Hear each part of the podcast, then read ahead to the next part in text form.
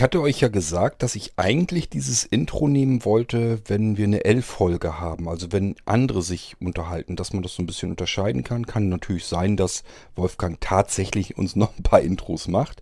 Ähm, dann will ich die einfach so generell mal abwechseln, dass man immer mal wieder ein bisschen was anderes zu hören bekommt.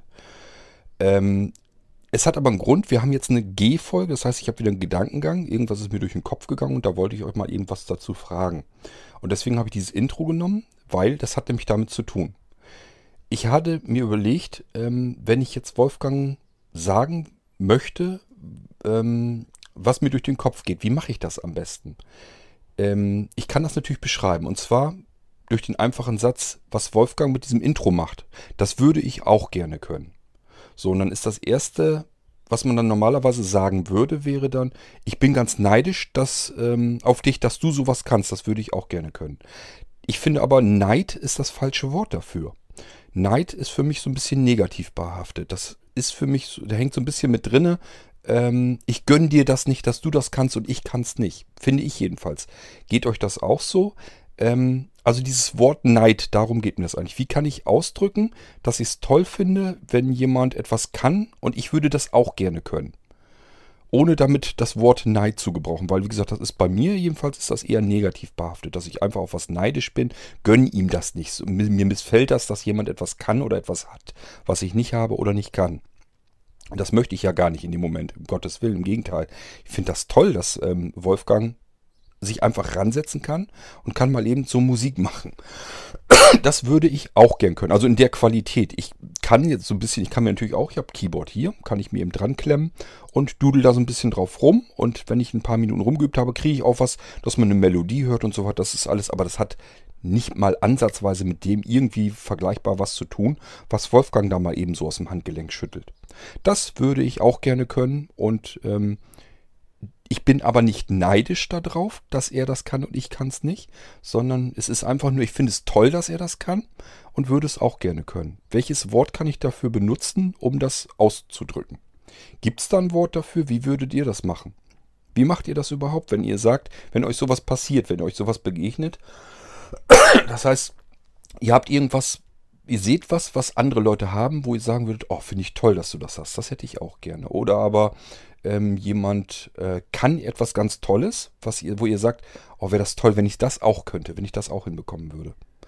Ähm, ohne dass ihr da sagen müsstet oder so, ich bin ganz neidisch auf dich. Man will eigentlich was anderes ausdrücken, aber ähm, letzten Endes ist Neid immer so ein bisschen, ja, mit Missfallen drin, finde ich jedenfalls. Ähm, das ging mir nur gerade so durch den Kopf, wo ich dann wieder das Intro gehört habe, habe ich so gedacht, ist das toll. Das würde ich so gerne auch können, ein Instrument so vernünftig ähm, bedienen können und ähm, Musik einfach so machen zu können in dieser Güte, in der Qualität. Ich habe so viele Sachen, die, wo ich das Gefühl habe, es muss aus mir eigentlich rauspurzeln und ich würde mich gerne in der Musik auch komplett austoben. Das kann ich aber nur mit meinen sehr bemind äh, minder bemittelten Möglichkeiten und das, da kommt nicht viel mehr, mehr dabei raus als so ein bisschen klimpern. Da kommt zwar auch eine Melodie bei raus. Man kann hören, das klingt so, dass das schon irgendwas ist. Aber es ist ganz weit davon entfernt, dass man da irgendwie was Schönes draus machen könnte. Könnte man natürlich sagen, ja, lern doch, lern doch Instrument, ist doch nicht weiter tragisch oder studier dir das weiter rein, nimm da mehr Zeit für oder so.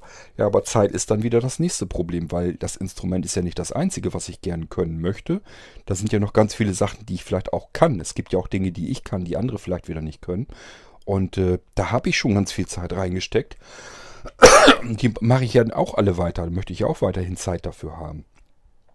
Ähm, ja, ich kenne das von früher her noch so. Ich habe ja immer gezeichnet und so. Das war in der Schule schon so, dass alle immer gesagt haben, boah, kannst du geil zeichnen. Das würde ich auch gerne können. Also anderen ist das natürlich auch mit mir so gegangen, mit Dingen, die ich dann wieder sehr gut kann.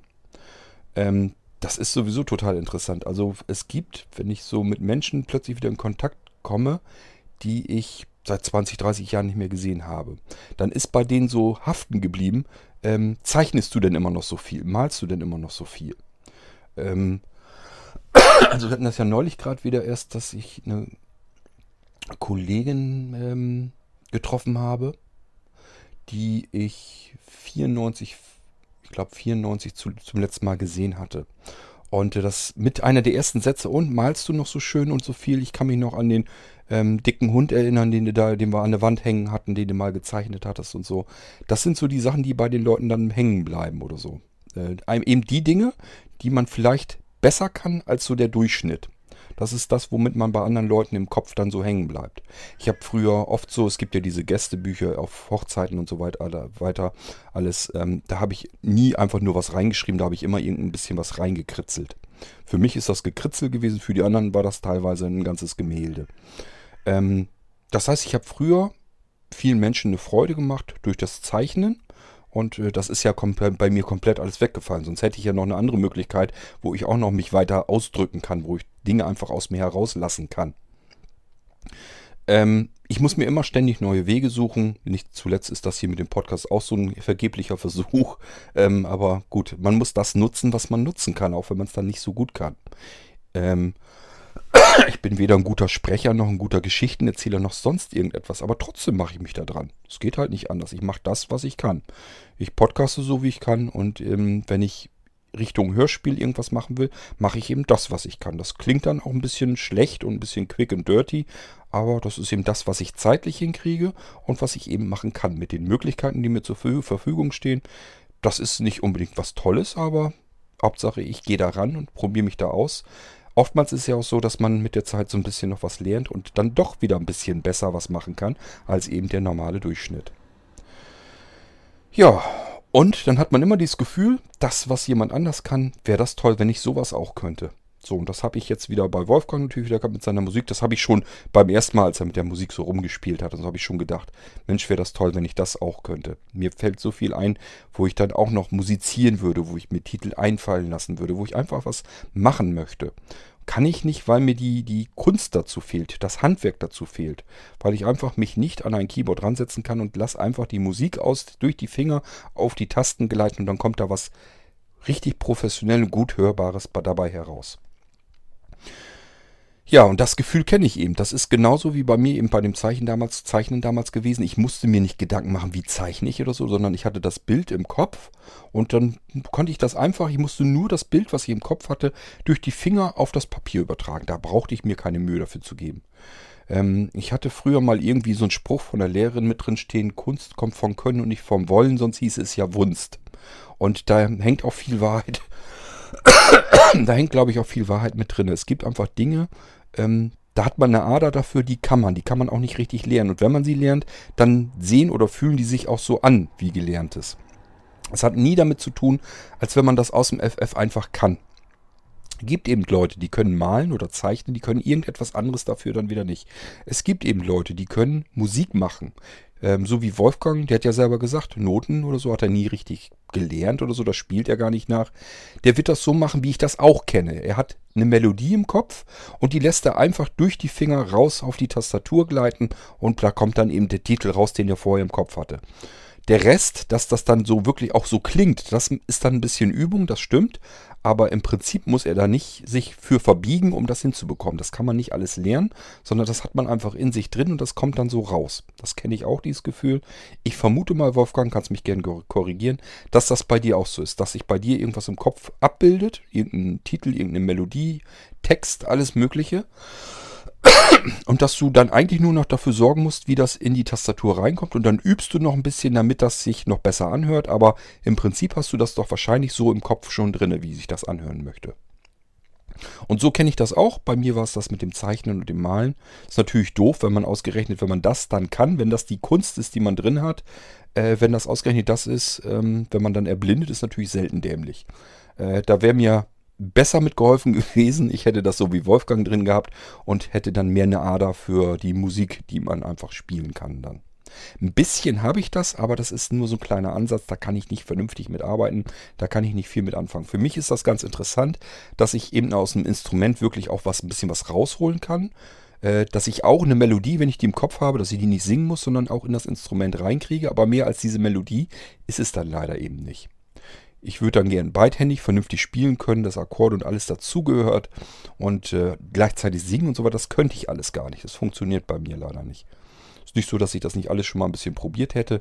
Ich sag ja, ich hatte eigentlich immer ein Keyboard von Kind auf schon. Das ist damals mit einer alten Bon Tempi Gebläseorgel zu Weihnachten angefangen. Und irgendwann hatte ich das erste elektronische Keyboard. Das war, glaube ich, war das schon die Kawaii? Nee, das war noch ein, ein billigeres Ding, ein No-Name-Produkt. Aber später kam dann die Kawaii dazu. Ja, und so ging das bei mir dann immer weiter. Nun gut, das wollte ich euch aber nur mal fragen. Äh, kleiner Gedankengang und ihr könnt euch ja mal dazu melden. Macht's gut, bis dahin. Tschüss, sagt euer König Kurt.